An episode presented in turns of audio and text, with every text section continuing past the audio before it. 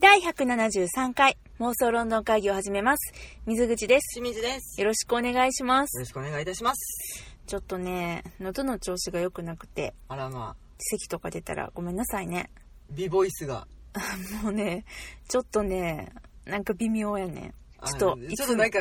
気配は感じるね。いつもとちょっとこう違ってウィスパーな感じでね、はい。喋らせてもらってる。はいちょ。っとこう、大きい声出そうとしたら、ゲホってくるねゲホゲホってくんねん、そうやね。ああ、なるほど。なんですいませんね。あの、無理をなさらず。いえいえ。はい。あとはあのね、ちょっとね、更新が途絶えてしまって、はい、本す当にすみみまませせんん。ちょっとお休みいただいてました、勝手に。私のせいでございます。いや、そんなことないです。あの、実は今日は何を話そうとしているかというと、はい。えっと、今回173回なんですけど、はい。 161回の時にね、はい。ナショナルシアターライブのエンジェルス・イン・アメリカのはい前編の、はい。えー感想をお話しさせていただいたんですけれども、はい。あの実は後編の上映が、え2週間ぐらい前かなはい。にありまして、はい。であのそのね、えー収録しましたはい。でもね私どうしても聞いてね自分で納得がいかなくてあらま。またちょっとこう取り直させてもらいたいななんとだよ、思っまてだね、語り足りないのかよ。 ちょっとなんかうろかったなと思ってはい。でちょっとなんかこう見た翌日とかやってちょっと頭が整理しきれてなくて、ほう。まあ、かといって今日もすごい整理できてるかって言ったら、まあ、別に大して変わってないかもしれないんだけど、うん。ちょっとあの取り直しさせてもらいたいなっていうのであのよくある私たちにねはい。あの取り直しはい。の回今から収録させてもらうんですけども、はい。まあ、本当はねもうちょっと早いタイミングできたらよかったんだけど、はい。まああのちょっとまあしんちゃんもいいけど私もちょっと忙しくて、はい。ちょっと今のタイミングとなってしまいましてちょっとねあのもし楽しみにお待ちいただいてた方がいらっしゃったらうむ本当にすいませんあの生きてました大丈夫ですはい、はい。ねもうあの新年度も始まってねそういうことですかね。どういうことか な何ですかそういうことかな30年平成30年度ですか平成30年度かあそれで考えたことなかったけどなんかあの私今日珍しく珍しくじゃないんだけれども久々に平日にがっつり家にいるっていうほうほうほでえっとなんかねこの日にいるのは本当に何年かぶりなんじゃないかなと思うんだけう、ど、うん、しえっと、4月2日のいはいわゆるなんかこう年度の始まりうん、入社式が行われまくっているというそうニねュースをねあのテレビ各地ででしなんか入社式が行われました的なやつねそうなんか初めて見たあんなに入社式の様子ってテレビに流れるんだねまあなんかね大きな企業とか今話題の企業のやつとかはそうね、私が見たのは JR でしょおお JR 西日本うあでかいねうんあとね23個見たけどちょっと忘れちゃったけど、うん結構なんか600人とか500人とかのすごいね入社式してたわ、あそう新社会人と呼ばれる方々がねそうそうそうすごいなと思ってあこんな感じなんかと思って入社式というものを今まで経験したことがなあくそうねうんてなんだけどうね、んそれと今からお話しするエンジェルス・イン・アメリカはうん何の関係もないんですだよねそんな予感はしていた よ本当ですか、はいちょっとね久々にしんちゃんと会うもんうで、ん普通に雑談してみたくなって近況報告会みたいなそうやねそうやねいっぱい報告したいことあんねんあそうですか iPad 買ったよとあかマジかよ新型 iPad 皆さんご存知です知ってたしんちゃん忙しかったから見てないかな今年のアップルの発表会で一番のメインああなんかそれのニュースだけは見たけどどんなもんじゃいと思ってたあのね iPad Pro っていうやつがね、うん1個前の発表、はいはいはいまあまあだいぶ前か2年ぐらい前からあるんだけど出ててうんそれはどういうものかって言ったら、あの iPad だけに使える Apple Pencil っていうね、うんうんうんすごいペンがあってあのー直接書き込めるの iPad に画面にかけるやつねそうそうそうそれはでも iPad Pro しうかん使えなかったのほで iPad Pro は現在主流なのが12イン13インチぐらいのやつと10インチぐらいのやつがうんうん2うんうん個あって、であの Apple Pencil が使えるのうは、うんその iPad Pro だけなのねほんほんでほもプロめっちゃ高いねんうんだろうねそうすっごい高いのでもあのめちゃくちゃなんていうのすごい性能が良くて、うんなんかもう普通のコンピューターにも劣らぬぐらい例えば 4K の映像の編集とかサクサクできちゃったりするのねおーサクサクできるってすごいねそうそうそうなんだけど、えっと、高いうんでその、まあ、私は欲しいなと思ってたんやけど、うん高いから買えないなと思ってう、んででも欲しいなってずっと思ってて、もううん今にも買えそうになってたのようね、んうんそしたら新型 iPad が出てきて、うんそれは今までの i- Apple Pencil が使えない iPad うんの、えーもうほとんど機能的には変わらないんだけど、うん唯一 Apple Pencil 使えるようになりましたっていうおーなるほかどつこれまでの iPad よりも安く手に入りますっていうあ安くなったんだ安素晴くらしいなっねたのだからね買ったんですちょっとそれだけは言わしてね分かったうんでも何それがこのうん妄想ロンドン会議でどう活躍していくのかだね本当だね、うん活躍できたらいいなと思うんだけどねあの本当にちょっとこの話をすると長くなるから、うん今日はやめとくけど、あうん今回はやめとくけど、はいい、ろいろこれを使ってやってみたいことがあるから、はいで実際に進めてたりとかするから、うんちょっとまた妄想ロンドン会議でも活かせたらなとロンドン活動に生きてくるかないやうんそうなのねいやだいぶねあるんですまあまあまたおいおいねはいこれが妄想論の会議で話すことかどうかわかんないけどおいおいお楽しみに、はいそうですねはいガジェット大好き水口さんもうガジェット大好きなんですはっいてことで、は皆さんお待ちかね、はいエンジェルス・イン・アメリカはい第2部まあ私が見てないので水口さんに語っていただきましょうの回しんでちすゃんねね見れなかったんだよねねえもう本当にね我が身を恨んだよ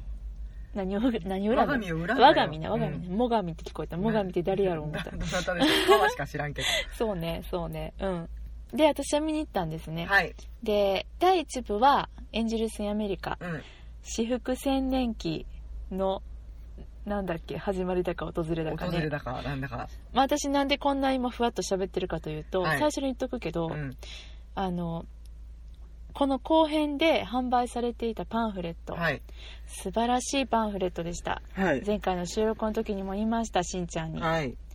でもこれをねまあまあ読んでたよ、まあまあ読みましたけどねこれねあしんちゃん今すごい探してくれてるけどスタジオ内を、はいここに落ちてるとかないからない多ない分大丈夫やからうんごめんね何か、ないよもうだいぶ前の話やからね、はでもちい、ょっとそれなくしてしまったのでうんまあちょっと探しながら来たんですけどなかったのでとてもね美しいビジュアルでそうなのだから、まあ、私は今日はもう頭の中にあるこう2 週間経ってね純粋に残ったこの頭の中のエッセンスをうん話そうと思うおうそれってきっとやっぱり残ってるってことはそこが大事ってことでしょ水口フィルターをかいくぐって残ったものね、うんそうそうそうそうエッセンスをねエッセンス話すわはいうんいただこういたこだこう、ね、そうパンフレットでもねすごい好評やったみたいで、ううんあの私大阪ステーションシティシネマに見に行ったんですけどはいすぐ売り切れてた私が見に行った時はラッキーにもまだ残ってたあ本当に、うんなんですねまあ結構写真もたっぷりあと解説も今までのパンフレットよりも増えてたのかななんかちょっとちゃんとパンフレットっぽくなってたなんかねストーリーとかも充実してたし、うんデザインね前のやつちょっとこう本当にデザインデザインしてて好きやったけどねうんシンプルでうんなんだけどあの、まあ、今回すごく読みどころ見どころたくさんあるパンフだったんですけど、うはいあのまあねということで第2部んうん「ペレストロイ カ」タイトルねそれ覚えてるよ再構築やっけそうそうそんなんそんなんねロシアのねうん言葉です、はい、ううんん、なんですけどまあ皆さんもご存知の通りこのお芝居は前半がうーん3時間半だったかなぐらいありましたね、うんまあ途中休憩挟んでるとはいえそうなんかインタビュー挟んだとはいえ、うん、で後半もねさらに長引いてて、うんね長引いてるわけじゃない 長引くって予定よりもや な予定されてたと思うよ予定ど通り長くて、はい、 4時間うん30分ぐらいはい、ありましてもうボリューミまあ私の一番の懸念事項ーは、はい耐えられるかなっていううんあのじっと座ってまあまあ腰に負担くるよねそうなのしかも忙しい合間かいくぐって行ったから、それはもちろんあの万全のたねあの体調でうん行きたいですよ、はいまあ、でもねまあ、現代人そうもいかないですよ1週間この週末に見るエンジェルス・イン・アメリカのために、うんちょっとこう腰に負担のかからない方法で仕事をしてみたりとかちょっと無理っすわやっぱりちょっと23日休んでみたりとかねそうそうそうそう前日はその眠気が襲ってこないように10時間眠るとか、まあ無理っす わちょっとうね、んなんでまあ私はあのまずちょっとこれを前半見に行った時に後悔したことがうん1個あって、はいそれは座席選びなんだけど、んえっと通路から5席目ぐらいのところに撮ってみたのね、まあまあ真ん中らへんかないやそれがね前めちゃくちゃでっかい劇場やったから、うんそこまで真ん中じゃないねああそうかうんだけどまあ5列目ぐらい5番目ぐらいやったから、うんまあ2人ぐらい私の外側通路側にまだ座ってらしてね、うんそしたら、まあ、このエンジェルス・アメリカねもうご存知の通り2回休憩が間に挟まるんですけど、15分ずつ三の部構成ってことそうねそうそうでねあの意外なことに、うんまあまあそれぞれだから当たり前かもしれないんだけどその休憩時間にうん外に出かけない人って意外と多い、まあもう立つ気力もそんなことはないからうんまあねあの準備万端で来られた方はまあ特に用事もなけりゃまあそうだよね、うん外に行って私みたいにこう、外に行く目的が用事じゃなくてただ歩きたいっていう、うんそういうい目や的あるあるちょっと血流を戻したいとかそうなのそうだってエコノミー症候群になっちゃうからうね、んうんなんだけど私はまあ歩きたい派なので、休憩になったらそのまあすぐ出ていくんだようね、んでもやっぱりその人にはタイミングというものがあるかうら、ん私は休憩なったあのタイマーが始まった、うんと同時にピュンって出たいんだけど、うんまあ座ってらっしゃるからなかなかね、出にくいしそやなでまた私ギリギリに戻ってきたいから、座ってらっしゃるじゃないうんもうねもちもろうんね私すごいなんかもうちょっとこう邪魔な人みたいになってて、うん反省したから、はい後編では、うん通路際にはいしかも今回シアター別になってたから、うんうん違うシアターちょっとちっちゃなっててうね、んまあ、前はひょっとしたらあのステーションシティシネマさんうんちょっとこうめっちゃお客さん来るに違いないと思ってねきっとまあ関西での上演感がねそうもう本当に限られているからうんなん一だけど一堂に集結みたいな感じでうんねすっごい大きいとこ多分用意してくださったのだとは、 思ってるんだけど、うんうんでも今回はちょっとちっちゃくなってましたはいで私はその、えっと、出口調べて、うん出口から一番近いうん通路の方に座ろうと思って、うん大正解、あそうん、だから今後ねナショナルシアターライブううんまた、えっとまあ、いくつか作品は予定されてますけど、はいまあ、エンジェルス・イン・アメリカほどうん長いものはもうないんじゃないかとまあね思うんだけどわかんないねでもなシェイクスピアがどう来るかやなちょっとわかんないけど、まあ、でうもねん3時間超えの作品ももちろんあるしそれで休憩1回とかもね、うん、そうだね、まあ、でももし休憩2回うんの作品があるなら、うんあの途中なんのかなえっと休憩時間立つ派の人は、立ちたい派の人は、はいぜひ通路側はいいや今ね私初めてこのめっちゃいい発見みたいに言うてでるけもどでもでももうね実践されている方も多いかとは思いますがみんなしてると思うう、んなんでかって言ったらエンジェルス・イン・アメリカ後編、うん予約しようと思ったら、うん通路から埋まってたあやっぱりそうですか、うんうんまあねそうですよそうなるよねまあでうもん少しでもそこでコンディションを整えてみれればそうねそうそうそうというわけで私、はいめちゃくちゃコンディション整えていったんですよ、はいはいであのバッチリだった見れたと見れたおう楽見れしめたたのし楽しめたはい、あの1の161回の感想の時うに、ん、まあ、あの後半が見てない後半見てないからちょっとまだはっきりと感想を言えないっていうふうに言いましたけども、はいまあ最初にトータルの感想として、うんもう言わしてもらうと、うんもうこれは名作ですおっと、もう名作以外の何物でもないうん、あのいろんな作品があると思うんだけど例えばうーんまあ名作じゃない作品は、うんナショナルシアターライブにまず出てこないっていうのはま分あねかるんだけど、まはい、ずそれは分かるんだけどでも好き嫌いっていうのがあると思うのね、うんうんあのいやきっとこれは面白いんだろうけどでも私は好きじゃなかったなとかそれはまあ今までねナショナルシアターライブ、うん数限られてはおりますが、うん拝見してきた中でもたくさんあったからねそういうものはそうでまあそんなんねあのどんなに素晴らしいと言われる絶賛される作品でも、まあ、舞台限らずうん映画とかねうん本とかね、もちろん好き嫌いあるので、うん合う合わないっていうのはあると思うんだけど、うんそういう意味で言えば私は前半はあちょっとこのエンジェルス・イン・アメリカ私には合わないかなっていうふうに思いながら見てて、うんそれがその後半楽しめるかなっていう、うん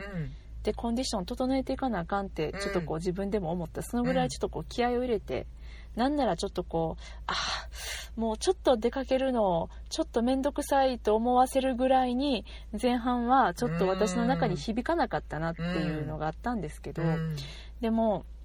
なんか不思議なことに、まあ、こんだけ長いとねうんもうなんかまず登場人物たちがもう知り合いみたいに思えてくる。まあまあしばらく喋ってるみたいになってくるからね知ってるわみたいな、うんだからこう1ヶ月前に途中まで見てた人たちのお話が、まあ、1ヶ月後にうんうんね、始まってああななんんかかもううん23回飲みに行った人みたいになってるよねもう知ってるからさ、うんこの人たちの関係とか、で、まあ、最初はさあの、まあ、それぞれ、まあ、この話ね、まあえっと、ごめんなさいね、えっと、161回の続きになりますんで、 はいあのどういう話なんかっていうのをこわこ細かく知りたい方はこの妄想論の会議の161回を聞いていただけたらと思うんですけれども、まあ、ざっくり説明すると、うんあの1980年代のはいアメリカはニューヨークを舞台にはい描かれた、えーまあ、エイズうんと言われる後天性免疫不全症候群かなそうですねはいに侵された、はいまあ、人々と取り巻く人々はいのあのお話うんなんですね。ううんんでえっとそのですねうーんそやな、まあ、前半うんえっとさまざまな人々が出てきてたわけなんですけど、はいまあ、メインの登場人物何人かいらしてうんで、まあえっと、象徴的なねあの2組のカップルが出てくるんだけど、えーもう一つはメインの主人公のアンドリュー・ガーフィールドさん演じるうんプライヤー・ウォルターう君んと、えーその、えー恋人のうんルー君、ルー君うん、そして、えーもう一つの、えーカップルは、えーラッセルトベイ君はい、 ラセルト・ベイ君うん演じる、ああほら私パンフレット忘れたから名前忘れちゃったよラッセル・トベイ君演じる、うちょっんと資料見ますわ自分で作ったごめんね、はいあーあるなら見て前にねあの161回をねお話しした時にねはいはい作ってた資料だわなるほどそれ見るねだわーってうん、だわー言われてだわねだわねはいあもうこういうことになるんでね私私もも今今急急遽遽あありましたありましたありまよしたかった自分でちゃんと作ってて私はちなみにねエヴァーノートに全部メモする派ですああなるほどはい、えーラッセガジェルットトークをちょいちょい挟んでるんだけど はい、えージョー・ピット君ですラッセル・トベイ君はい演じる私が見たやつにはキャストの名前までは載ってなあか載っってなかったんですねはいあの便利だよエヴァーノートたはい、えージョー・ピット君ですね、はいとその、えっと、ジョー・ピットさんの奥さうんんである、えーハーパー・ピットさんはいまあえっと、の、まあ、2組のカップルっていうのが、うんまあ、象徴的に出てくるんだけども、一1組アンドリュー・ガーフィールド君演じるプライヤー君とあと、えールー君ね、うんえールー君はちなみにね、えーすごくあの本当に素晴らしかったので、えーお名前を、えー伝えておくとですね、えージェームス・マクアドル君ですねクアドル君はい、えーはい、ラダ出身イギリス・グラスゴー出身のい演劇界期待の若手俳優さらっとすごい経歴出てきたよはい、あの注目ですよ皆さん。はいこのね、えっとルー君とうんプライヤー君、うんまあ二人ゲイのカップルです。うんで、えージョー・ピットさんとハーパー・ピットさん。うんこれはえ普通に男女の夫婦だったんだけど、うんジョー・ピット君が途中から、まあ、実はあのーゲイ寄りのバイであるといううんことが発覚して、まあ、奥さんもうすうすれに気づいててみたいなそういうちょっとこう2人のズレっていうのがあって葛藤しててっていちうょっと愛の伝え方がね不器用さんな2人やったのかそなうなんですうんでそれをずっと見させられてたわけうね、んその2組のカップルあのアンドリュー君うんとプライヤー君の方は、うん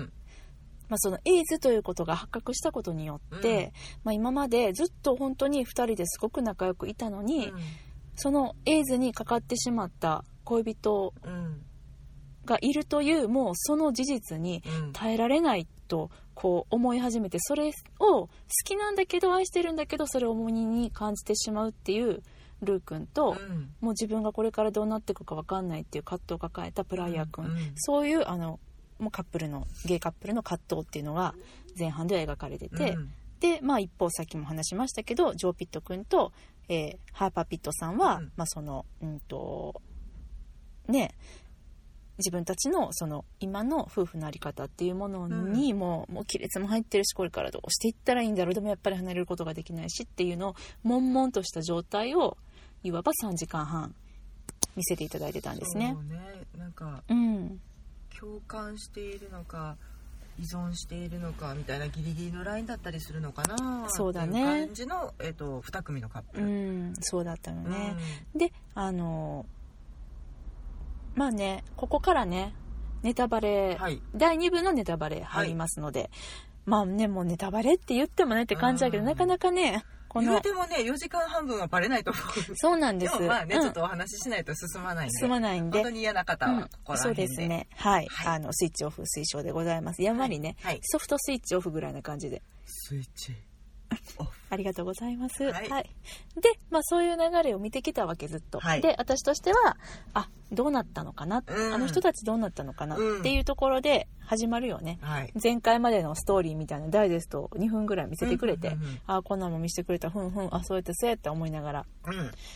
そしたら、まあ始まるよねう。ん二幕が、二幕ちゃう、第2部が。はいそしたらさまあうすうす第一部の終わりにそんな気はしてたけどさ、あのゲイ寄りのバイであるジョー・ピット君とさ、はいブライヤー君のことを捨てたうん裏切ったルー君がさんできてやがんの2人が、まあそんな気配はあったけどうねんもうガチガチにできてやんうん、の、えーみたいなえあんたらそうなんみたいなもうそこからもうぐっと胸はつかまれましたよね、はい私の心ははいもうなんかちょっとこうほんまに友達のうん恋愛沙汰色恋沙汰を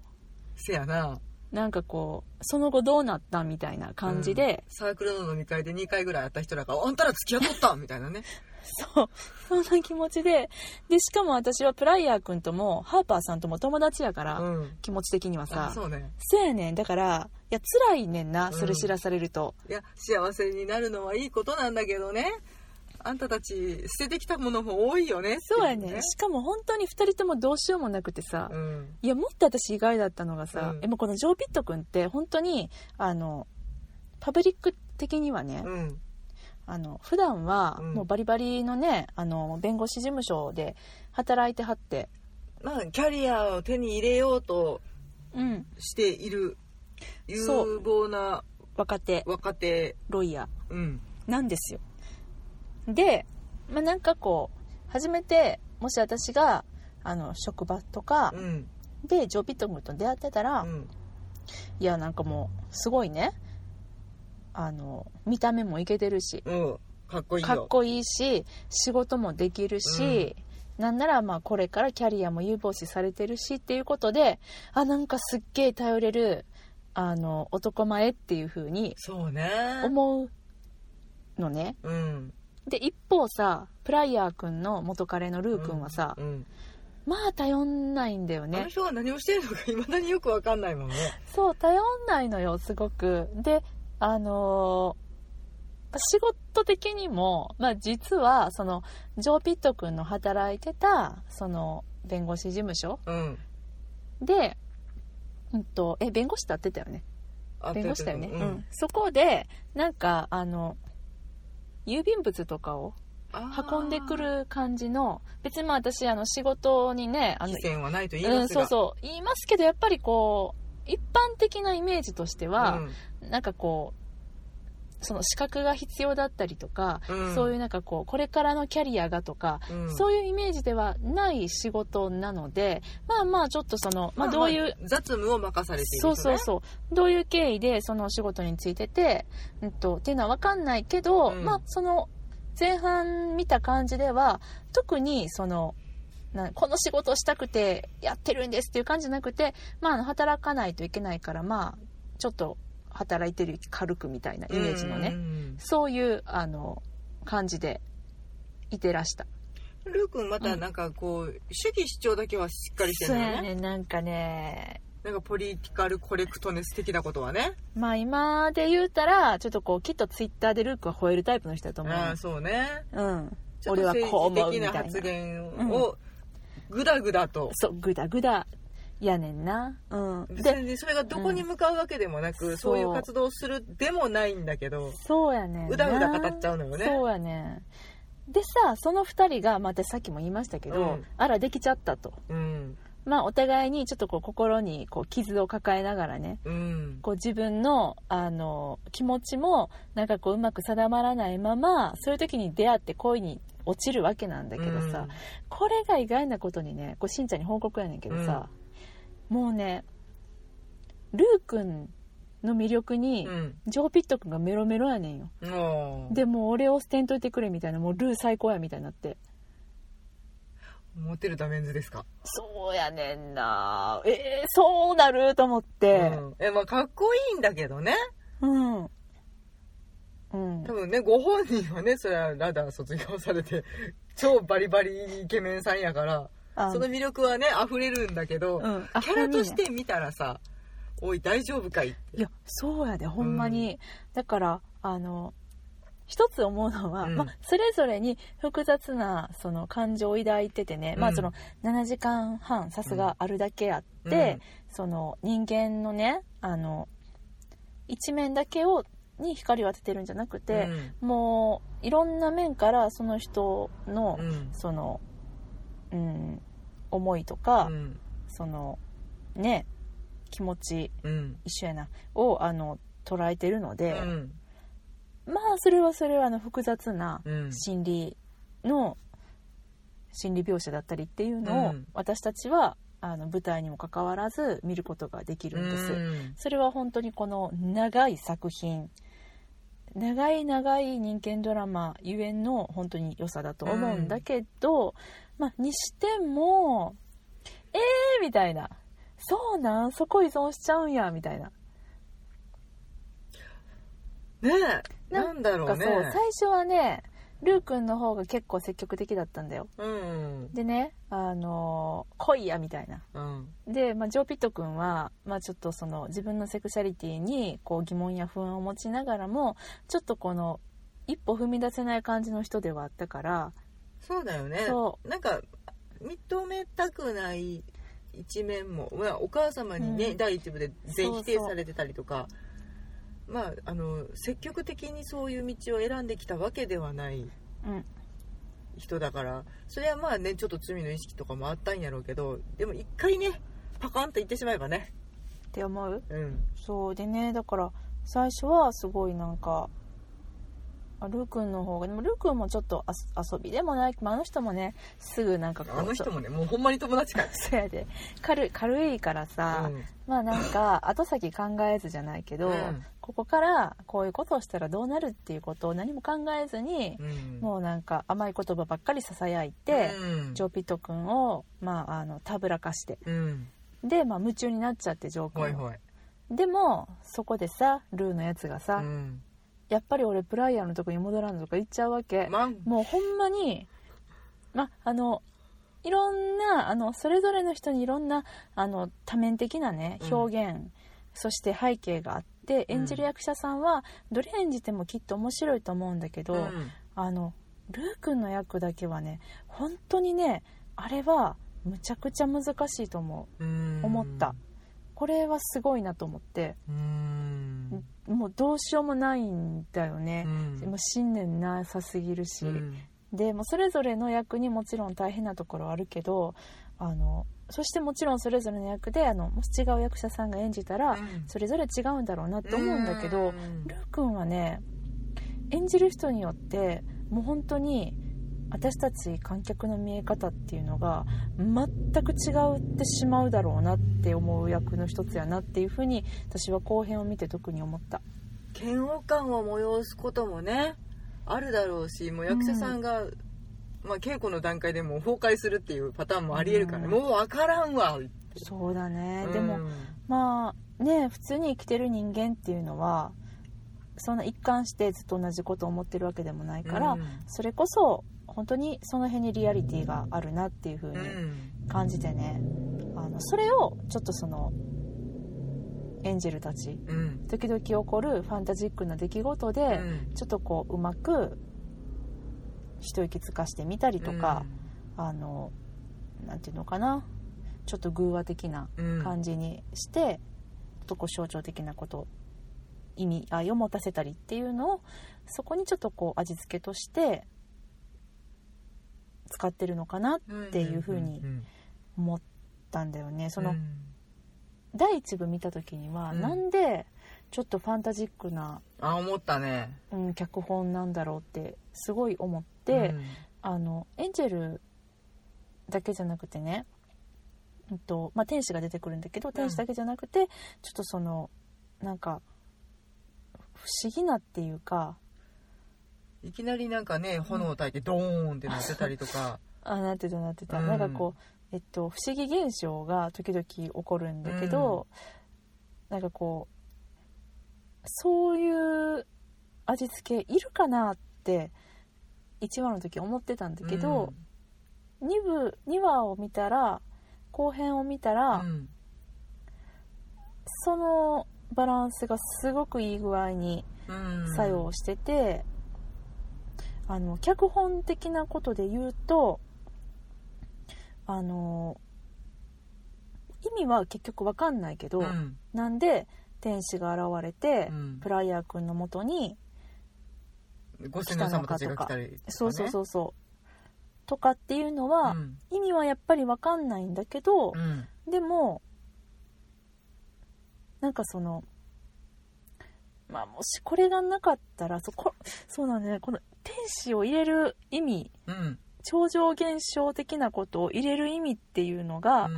何なのかなって思ったんだけど、うんこの作者であるトニー・クシュナーさんのなんていうかななんだろうな照れ隠しっていう言い方はおかしいななんやろな、うんなんかねピュアな部分をうんなんかこう物語に込めるうん時にこの天使たちが出てくるのかなと思って。うんあのちょっとねあの舞台だからうんそういう表現ができるとまた思うんだけど、うんあのもともとはリアルの世界で別の人物を演じてた人が、うんそのご先祖様としてね一人二役とか、まあ、二役どころか三役四役とかでうん現れたり結、構大活躍やった ねそうなの皆さんそうなのとかして、うんで天使の人ももう何役もしてるうん感じででもそれがこう見てるこっちとしてはあさっき出てきた人が別の役でうんちょっとこうほっこりした感じで出てきてるっていう時もあったまありしちょっとて、息抜き的なシーンだったりもしたしねうんうんうんなんかそこがものすごく、うんと、第2部を見た今となっては、うん第1部のその意味合いっていうのが、うんとても微笑ましくあの、うん好感を持って私は今うん振り返ることができてるんですほうほうほあったかい気持ちううんあれにも意味があったんだってことねうんそうそうそう、ん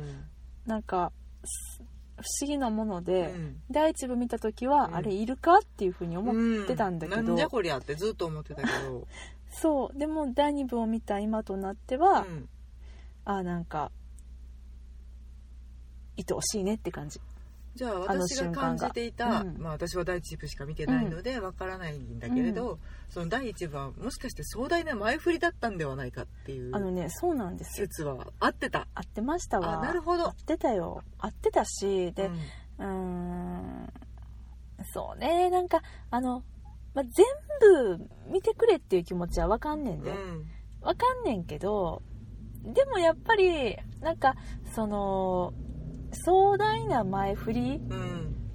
前振りなちょっとやっぱ長いわうんっていう気はしたのとただ、うんその私がその第一部が壮大な前振りって感じたうん理由の一つが、なぜこの作品の演出をマリエンヌ・エリオットがやったのかっていうところでもうあの夜中に犬に起こった奇妙な事件にしても戦火の馬にしても私は非常に大好きでうんもう心に生涯うん、もうなんていうんですかベストうん、ベスト級だよいねくらに入るベストいくらな、うんのは確実な作品として心に刻まれているだよねあのマリエン生で見たもんね両方、うんすごいことだね見れたね両方拝見していや本当もだようね本当にこの上なく感動して、うんどちらの作品も大好きでっていう、んあの演出をしうんうんたうんマリエンヌ・エリオットが、うんなぜこの脚本の演出家に選ばれたのかっていうのがうんうんうん一部でなんかあまり感じられなくてでうもんうんどうんっかにその理由があるはずなんだって、うんじゃあやっぱりその感じられなかった一部がや壮大な前振りだったとして2部で花咲くのではないかという期待があるじゃない、うんうんうんうんそこはどうやったのそれはね演出の話を言うと、うんあの非常にこれまた好感の持てるうん空間の広がりを見せてくれましてね、うんあのそんなにすごいことをしてるわけじゃないんだけれども、実はちょっと新しい手法だなと私が感じたことがあって、うん新しいというか珍しいというか、まあ、これも長いからゆえうんっていう手法だったのかもしれないんだけど、うんあの、まあ、今回いろんな、えーっと舞台うんシーンごとにいろんな場所が出てくるんだけど、うん象徴的なのが、うん、病院うん病室うんあとプライヤー君のお部屋うんあとまあ第2部ではえっとハーパーさんの、うん、とお家とかうんルー君とジョーピット君のお部屋とか、うんまあいろいろあるんだけどね、うんで、えっと、まあ病室にしても、うん、プライヤー君が入る病室と、うんあとちょっとさっきまで話してこなかったんですけどあのジョー・ピット君の上司である悪徳弁護士ロイ・コーンさんの,、はいはいはいの入院する病室だったりとか、はいうん、っていうのがいろいろ出てくるんだけれども、うんえっと、演劇のねセオリーセオリーってわけじゃないんだけれども、うん、とよくある手法として、うん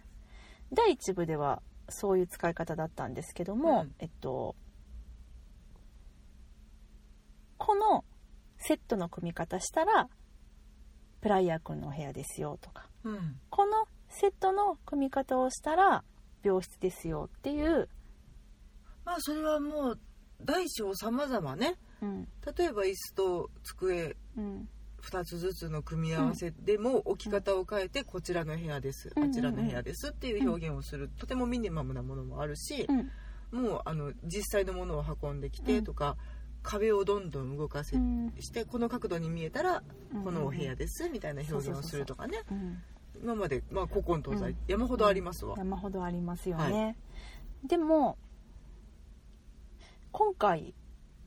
のねこう特に後半うん後半っていうか、まあえっと、第2部かうん私が見た今回はねそれぞれの、えーシーンうんが例えばまあ、えっと、次々コロコロとあの舞台が変わっ舞台って言い方はちょっと、えっと、語弊があるな、えっと、シーン、シーンが変わっていくので、うんまあ、さっきプライヤー君のシーン次、えっと、ロイコンさんのシーン、うんジョビット君のシーンっていう風に変わっていくから、うんまあ、そのたんびにこのお芝居では舞台セットが変化していくっていうのがうんポイントなんですけど、うんそのね変化っていうかね、うんあの決まりがなかったのうん次々とうんなんか、えっとね、いろんな方向から見せてくれたのねうんあうまく説明できへんな、えっと、カメラワークをうんイメージしてもらったらいいんですけど、カメラワー例えクばまああのい一つのものをいろんな角度から撮るってやつねうん、見せえる映画の、えっとまあ、映画のセットうんありますよねはいで例えば病室のセットっていうのがあります、うんそしたら、えっとまあ、病室単純に考えて、えー壁が4面ありますはいで個セッ室ね個室、うんはいえーセットで作られてるのは壁2辺うんと病室の中身はいでこっち側は壁なくて、うんこっちからカメラで撮ってますうんでこ片面には窓がありまうすとそかういうね右からこう左にグーッとパンしてうんこう見えますはいでもこのセットだと反対側の壁は絶対映らないね映らないじゃない、まああれねあのーうんパディントンのねパディントンうんあのーうん途中で出てきたおうち平面図みたいな感じねあああとパディントンさんち、いはいあパディントンさんちってブラウンさんちの撮り方ね,、はいはいはいそうねあそのうね常に一方方向から撮っうんうんうんうんうてん角度は変わるけれど、うんえー、と後ろの壁が映ることは絶対にないっていそううそうそうねそうねうんなんかあのドールハウスをうん横から撮ってるみたいな感じかな、まあシットコムのイメージねあそうドリフね、ドリフねドリフねそうねそうねまあ舞台はまあドリフじゃない言ったらうさ、んこっち側は絶対映んないじゃないうんでも今回のマリエンヌさんの演出は、はい特にもうその第2部さまざま次々セットっていうかシーンが変わっていく時に、うんさっき上手でこう見せてもらってたロイコーンさんの、えー入院そう病室が、次何か別のシーンを経て次はいまた病室ってなった時に次はこう下から現れたりとか、うんえっともう一時にはこう全体がこう回転しながら見せてくれたりとか、うんでもそれはねあのよくよく考えてみればそうだったなっていうふうに思うのね。うんうんそれが見てる最中にうわ次はこうこっから病室が出てきたとか思ったことは一回もないの、うん見ててすごく自然にあ病室だってすぐ分かるんだけど、うんでもそれを分からしてくれるって実はすごいことじゃないっていうのを言いたかったのうんだってそうねそのさ例えばあの上手でこの壁が出てきて、うんこのアイテムが置いてあったら病室だっていうふうに私たちはルールとしてさまあで、うん一部がうん割とそういう作り方だったのよねそうそうそうそうそうもう、うんあのいちいちうん組み替えて、うん例えば、えー、と上手にあったのがプライヤー君のお部屋で、そうそうそう下手にあったのが、弁護士事務所、うんうん、で真ん中にあったのが、えー、とジョー・ピットジョさー・ピんッのトさんピット夫夫妻妻のお家、うんでそれが、うんまあうん123132うんみたいな感じでそうそうどんどん移り変わっていくっていうのをしつこいぐらい見せられそうていた、照明がね当たるところが変わってって、え何このつまんない単純な演出って正直思いながら見ちょてったとそれは思ってたえーマリエンヌさんともあろう人がっていうこ風のに広い空間を殺すような使い方をしてらっしゃるなと思って、なんてもったいないことをする人なんだとうん、うんまあでもそこに理由があるに違いないとは思っていたけれど、それが2部になって本領発揮をするってことねそうなんですだからの自分で一幕で作り上げたルールを全壊ししたってそこうとねそうそうそうどんどんもう壊れてって、もうだから最後はもう境界もないよね境界っていうのは、えっと境界線のことだけどボーダーねボーダーもないしでも私たちにはそれがどこなのかっていうのが分かるうんし、でなんかもうなんていうのかなその、まあ、演出意図っていうものうんを、まあねあの探るとするならよ、うん想像するとするならよ、ういんやそんなバカじゃないのそんなこと言ってってあのマリエンヌさんに笑われるかもしれへんけど、うん私が感じたのはそのまあ社会的な概念がねうん壊れて、うんそして移り変わっていくっていうその激動のうん1980年代うんを描いた作品において、うんその舞台のその最初きちんとあった秩序っていうのが、うんだんだんやっぱりあの壊れてって、であのいろんなこ方向でいろんなところから出てくるその、えっと、シーンの移り変わりっていうのを、でも私たちはいつの間にか自然とそれを受け入れて見ているっていう、そのあの、まあ、脚本が描いている人々の心だったり社会の移り変わりっていうのを、なんかその舞台セットの移り変わりで表現されていたのかなっていやでもやっちゃうで単に単にしたかったからやでみたいな飽きるやろだってっていう風な答えか返ってくるかもしれへんけどねでもそこで、そこにもペレストロイカが起こっていたということそうでね。すねそうですね最高地区ですねううんんなるほどね。でなんかそれをししてくれたことによって、うんまあ、途中で今回は展開に行くっていうあの天天井の世界ねはいはいはい。展開に行くっていうまた高等無形な流れが 待ってるんですけうど、んうんそれもすんなりと受け入れることができた。うんもうそういう世界観なんだってことが骨身に染みてるわけね。よかったしあのそのえっと舞台のこう見てる私たちが客席から見てるうんそしてあの舞台にはさこう切り取られた大きな窓があるわけでさ、はいはい。その向こうが舞台だよって感じなんだけど、うんその右にも左にも上にも下にも世界がつながってるっていうのをうんなんかこうあの目で見てうんストンと分からせてくれるっていううんだからその展開が出てきた時も、うんあのちゃんと上からはしごが降りてきてう、ん登っていって登った先が展開だったのちゃんと。うんうんうんうんっていうのをあのあの舞台の中で一面の中でうんもう綺麗にもう美しかったねあの計算され尽くしたいつも言ってるけどうん素晴らしかったですね、うん、マリエンヌさんのうんそのなんか派手ではないけど、うんそのあー一見地味なんだけどマリエンヌらしいそしてあんまりこの手法を見たことないなって私はうん思だ丁寧な演出でしたねそれはね、うん馬にし空て間も使い犬にしてももちろん感じることではあったけれど、うん何かめちゃめちゃ特別なことをしてるわけではないのに、うんよく見るととても新しいっていう、う、んでも馬も犬も割と視覚的にさうんあの直接入ってくるまあ演出や分ったかりやすいといえばわかりやすかったやんうんでもこの「エンジェルス・イン・アメリカ」はそれに比べたら全然なんか地味やしう、ん演出的にうね、んあのって思うけどでもなんかそのねえ概念っていうか、ううんん、その本当に根本のところっていうのがあ新しいなと思って私は見させていただきました。すごいねそのうん舞台って言ってしまえば劇場の大きさが変わるわけではないしとても有限なものなんだけれどそ,、うんこを無限の空間に変えるっていうその手法はうんそうだマねリエヌらしいのかな、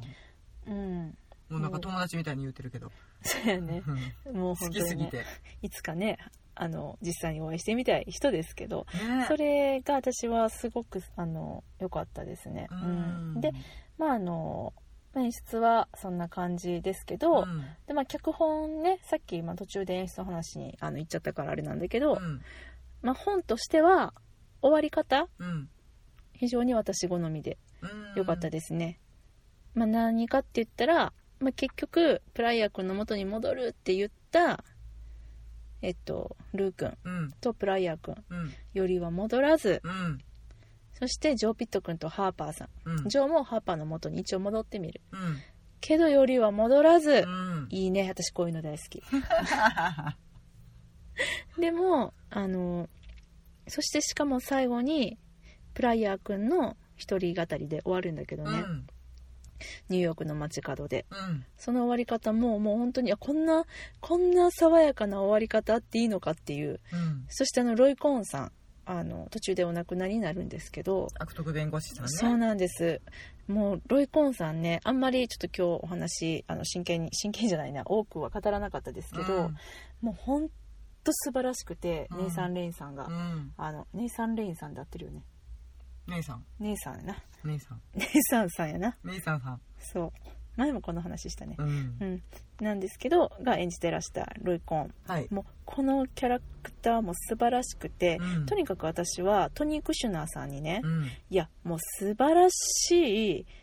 キャラクター作ったねと、うんであのまあエンジェルとかちょっとした超常現象を織り込みながら、うんでもその当時の1980年代のあのリアルなニューヨークのうんあのお社会情勢とか、うん、生きた人たちを描いた、素晴らしいねでも長すぎるっていうのはトニー・クシナさんには言いたいそれね多分ねもう、うん彼は100万回聞いてると思うよしかもだって彼さもともとのこれ何回も演じられてきてますけど、ドラマにもなってますけど、うんそのたんびに第2部が伸びるんだって開校するから、まあわかるよ、第2部面白いもんおもろいなんぼでも入れたくなる、うんけど次上演する頃には、もうなんか3部構成になってんちゃうかいやあのほんまにねなりかねへんだ私は、うん、ともうねクシュナさんに言いたいのは、はい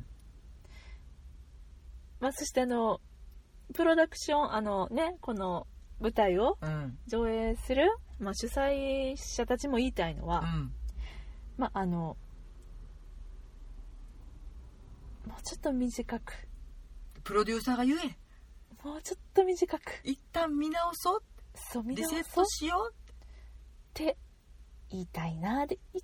部がね縮められるんじゃないかと私やっぱり思うから、う、うんその一部の引きのねうん引きがねちょっとね弱いんだよね前の終わり方やったら、でうん私勝手に思ってますけど偉そうに言ってますけど、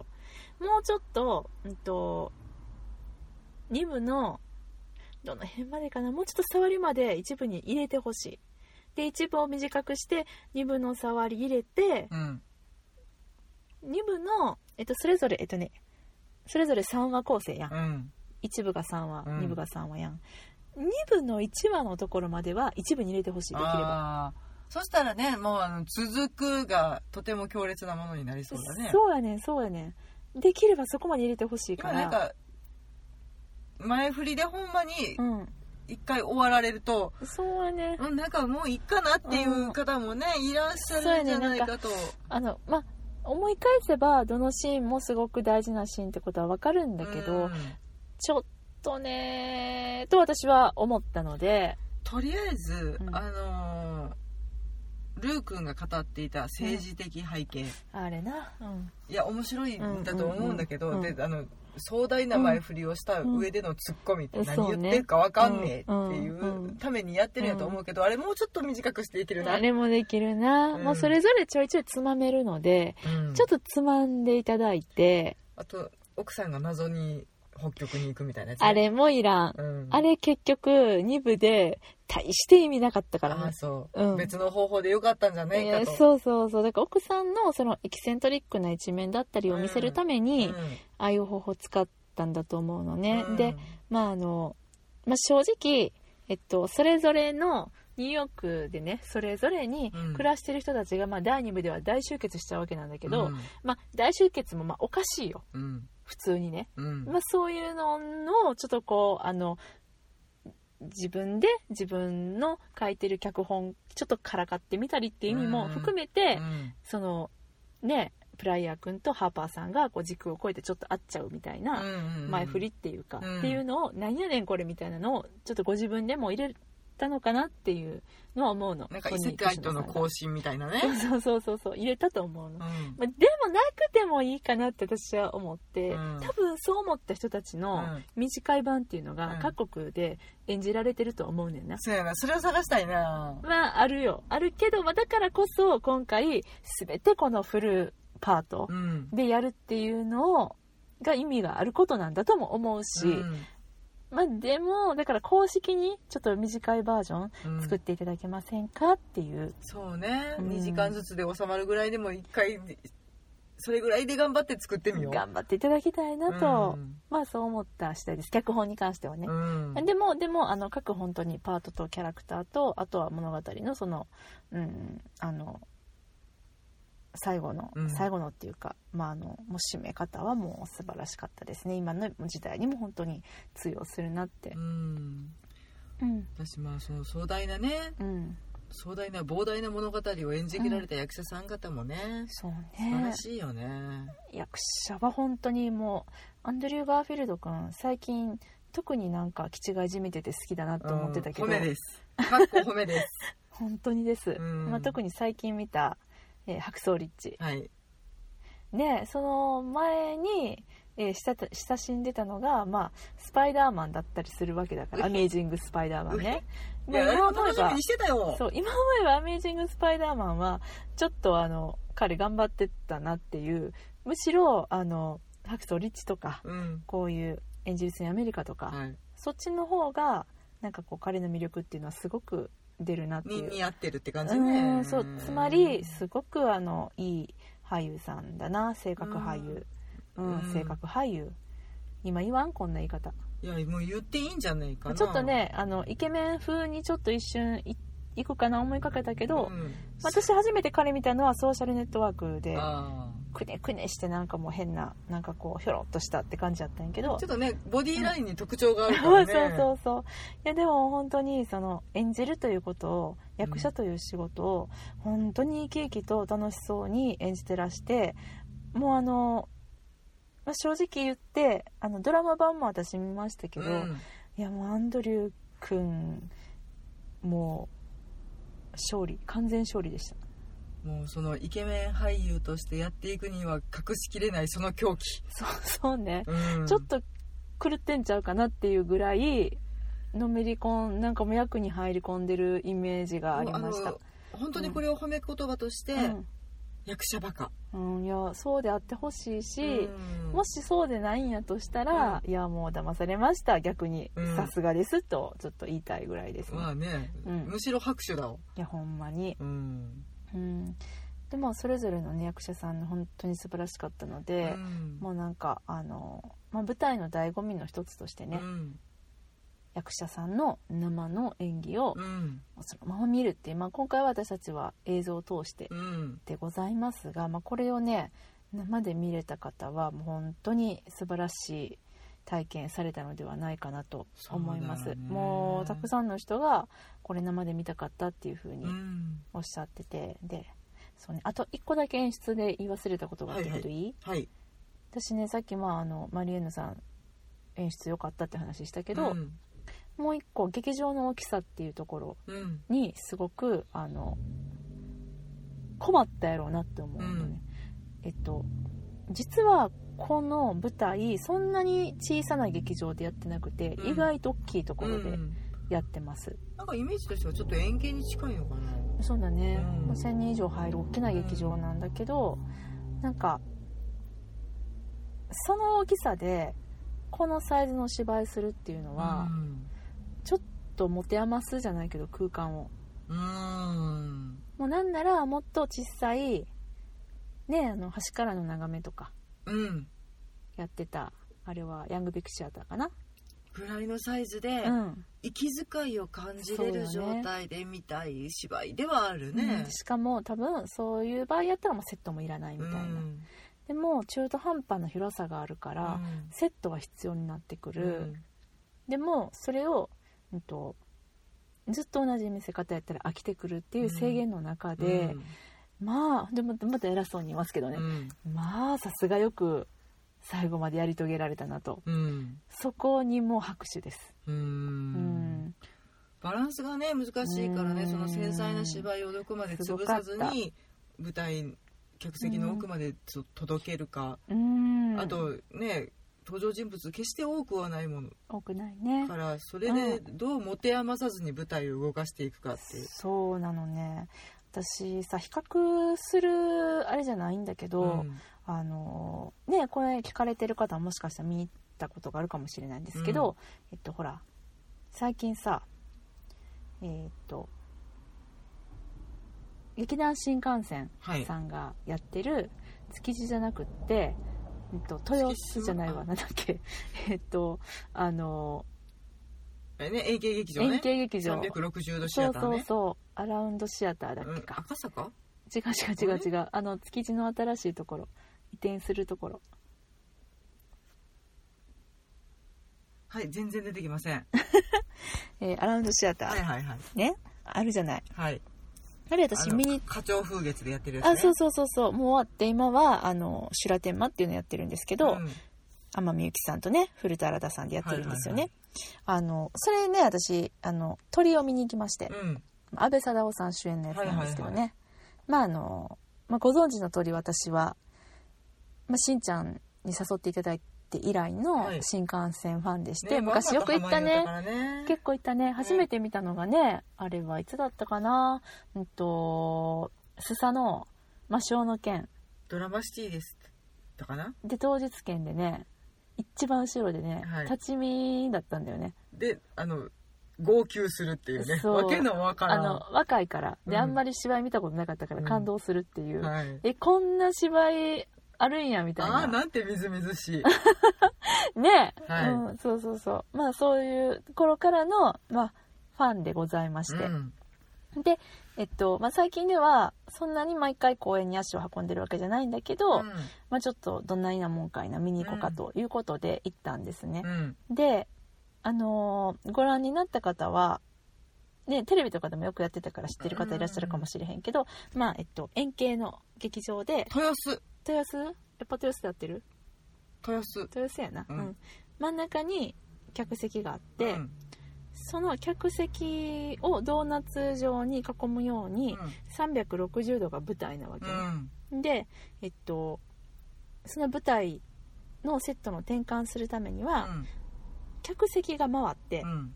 で、えっと、例えば360度ありますわ、うんえー0度から15度の位置までが、うんえーセット A、うん15度から30度までが、えーセット B、うんみたいな感じで、うん360度セットが用意されてるんでうす、んでえっとそれをぐるぐるっと回りながらね、うんまあ、役者も動きながら、うん一緒にこうぐるっと回ってみたいな、うん向かい屋の里からはいあ のおおーこういう名詞がすごいぞ向かい屋の里からはい天魔城に行ったりとか天はい行ったりね、はい一緒にこう回りながらね、はい役者もこう行くみたいな、はいそういうね見してもらったんですけど、はいまあ具体的なセットがそれ組まれてます、うんまあ、これは私は文句としては奥奥行きが浅いっていうのが文句なんですけど、うんあのすごい具体的よ、うんめちゃくちゃ具体的よ、だって組みっぱにできるしねまあ、できるしね、ううんでまずお金かかってますわな、豪華ですわうな、んでも私は好き嫌いの問題ではなく、うんまあ、好き嫌いの問題かもしれないけれども、その360度円形のうんアラウンドシアター、うんステージアラウンドやったかなごめんわかんないよりも、もうそれはマリエンヌさんの今回の舞台の演出、うんもうブラボーですうーんって思いましたうーんちょっと比べ方間違えてたかなちょっと今の例え微妙かないやでも構成的にはその舞台転換うをん繰り返してっていううんの一緒のはずやねんけど、そうねそうねそうそれそれが言いたかったうんただそのね、360度を生かしたものではない気がしてしまうはいしんちゃん見てませんからはいね、だから私は気のせいであってほしいんだけどなんかちょっとその可能性を潰すものとしてのその360度シアターがと感じてしまってそれに比べてマリーエンヌの方は可能性だけを求めた普通の常設舞台なんかなっていう気が、ままあ、両方私は話だけを聞いてね想像してるから、そうですよ皆さんしんちゃんどっちも見てませんからね、はい、うん、まああのまた例えるならっていうねうん、あの感じでちょっと比べさせてもらったんですけど、うんなんかその豪華さだったりとかあとそのね見た目の派手さだったりとかそういったところではないシンプルな部分でその想像力に委ねるのが本当に上手なんだよね,、うんそうだねマリーエンヌさんはそうだねやっぱりうんそうだね少し想像の余地をきちんと残しておくことでその世界を無限に広げるっていう演出方法を今までずっと取られてきてるのかなっていう印象があってそうだね今回も多分その舞台装置うん転換を見せることとか、うんまあ、その有限なものを動かし続けることによって無限なものにするっていうところうんに少し私たちの遊びの部分を残してくれてるからこそその舞台が広がりを見せるのかなっていう気はする。かもしれないねううんん多分今私は思い出しながら喋ってて、うん頭の中に映像を思い浮かべてるんだけど、うんもしかしたら本当は見えてなかったものが、うん今私は頭思い浮かんじゃってるかもしれないです、うんうんでもそれはもう想像力だし、そうですねそれを込みで作品を作るっていうマリエンヌさんの意図があるとすれば、うんそれはもう大成功だよねう。んでまあそれがもう十分に伝わってきたので、うん、まあよって名作ですオッケーです。孫を刀なき名作でございましたさあ私がいつか見れるかな。そうやななんか最上映とかがね、うんあればいいんだけどね、本当にね、ちうんょっと捕まえたいの。でうんもこのままじゃ済ませれねえぞ。そうだねうんうん、とは思いますあとはその最後のカーテンコールで、もちろんキャストの皆さんも出てきてたけれども、はそのセットの転換うん、うん、をもうあの一点引き受けていたうん演出部の人たちが、はい、キャストさんよりも多い20人ぐらいかなキャストさんが全部で1415人やったと思うから、うんずらっと出てきて、うんあの挨拶してくださったのは私嬉しかったねいやだからもうそれは登場人物の一つでいすやよ。本当そうだ一人ですよ。ねうんうん、そうものを動かし続けて舞台うをん動かし続けて作品を作ったという意味ではね。うんと思いましたうんはいそしてやっぱり人力、素晴らしいそうやなそうやなううんん、もう本当に素晴らしかったですあのナショナルシアターライブさんありがとうございましたはいはい次はローギルかなローギルやローゼンクランツそうやとヒルデそンうやスターンは死んだあれラダニエル・ラドグリフ君うんおうお、む私、うん読み始めました新しく出たやつ戯曲再販はいまあ、うんあの役がね変わられているので役変わったんかあの次そっかそっか日本でもやられるのかなそうそなのの上演バージョンあほんまにで役が出ていうんて、やっまあとてもた読んみややっすいけやり終わったんやっけあ終わあっれたっけわからんちょっとわかんないうんそのやつかうんうん読みやすい読みやすあい本当にわかりやすく書かれているので私も読もううん面白いやっぱりただね、うん深読みしてしまうのねトム・ストッパーのあーそうだだ,、からね読む手が止まるのよこれはどういう意味なんだっつって多分あんま意味なかったりするんだよねちそょうっと不条理な感じのお芝居やから、まあだって題材自体がうんうね、んうんうんうんそうだね、うんまああのえっともちろんハムレットうのん早くと呼ばれてしまう、そうやねローゼンクランツとギルデンスタンっていついもう名前を読み間違えられる人ねそうそうあのハムレットのイギリス時代の互角互角友という役柄で出てくるんだけど、途中でいなくなっちゃうっていう、召喚されてうん、ハムレットの面倒を見てくれって言われて「うん分かりました!」って言って一緒に旅に出て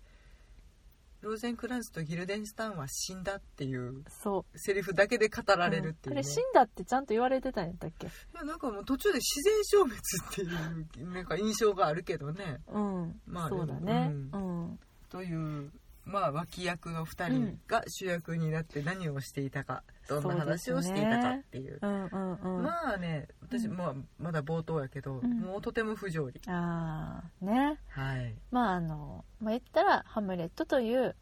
作品のうん物語の,、あの隙間を埋めるようなそうね、なんか途中で本当にハムレットのシーンが出てきたり、ああそうねそうね、うんもちろんそのトムスト、えっと、ハムレットの作者はシェイクスピアで、はいえっと、トム・ストッパードさんはあの現代もあのご活躍中の恋に落ちたシェイクスピアかなそうですうね、うんんのあの劇作家うん、さんでございますので、はいあのまあそのねハムレット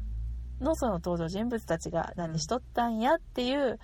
あこれおもろいぞって思ってちょっと書かれたのではないかなとうん、想像するんです、そういう思うことってあるよね、まあ、だから二次創作みたいなもんだよね壮大なね壮大なるうねんうん、そうそうこの登場人物出てきてない時何してんだろねうねってよくまあね,、みんな思うよねううんんうんうん普通に本とか読んでても思うことがあるものをちゃんと戯曲化してうん素晴らししい作品に仕上げられたものなのさですがです、うん、うんこれはもう期待ですよでもあのもうはっきりときます不条理なんで、はいだいぶ覚悟して見に行かれた方 がでもねダニエル君がねどう演じるそかとやなても楽しみでございますねそうやな、はいこれがいつですかねさあ4月かな4月えかな今4月だねえじゃあもうってことわ私全然ちょっとこうやってもう2人が今日は慌てて携帯を開け続けるというねナショナルシアターライブちょっと待ってよ5月25あ日5月かよかった4月何も用意してなかったよふう危ない危ないうん5月25日公開165分まああ3よ時かった間ないよお短いもうねもう今やですよエンジェルス・イン・アメリカを見た皆さんには短いはい185分165分165分はい短っ大丈夫っ全然大丈夫ていう感じですけれどもねですねはいちょっと楽しみですね、はいぜひぜひ見に行きましょうこれも交互期待ですねはいですねはいはいというわけではい妄想ロンドン会議ではお便り募集しております。ハッシュタグ妄想ロンドン会議をつけて、ツイッターでつぶやいていただくか、はいえー直接私たちにリプライください。はいえー、エンジュースにアメリカの感想などをね、ああもしよろしければ聞かせていただけたら私にくださいそうだね、嬉しいです。あはといあの、メールでのお便りも大歓迎です。はい妄想ロンドンアットマーク gmail.com はい mosolondon アットマーク gmail.com までお便りください。はいはい。では、今日はこの辺りでお別れしましょう。さよならあ。りがとうございました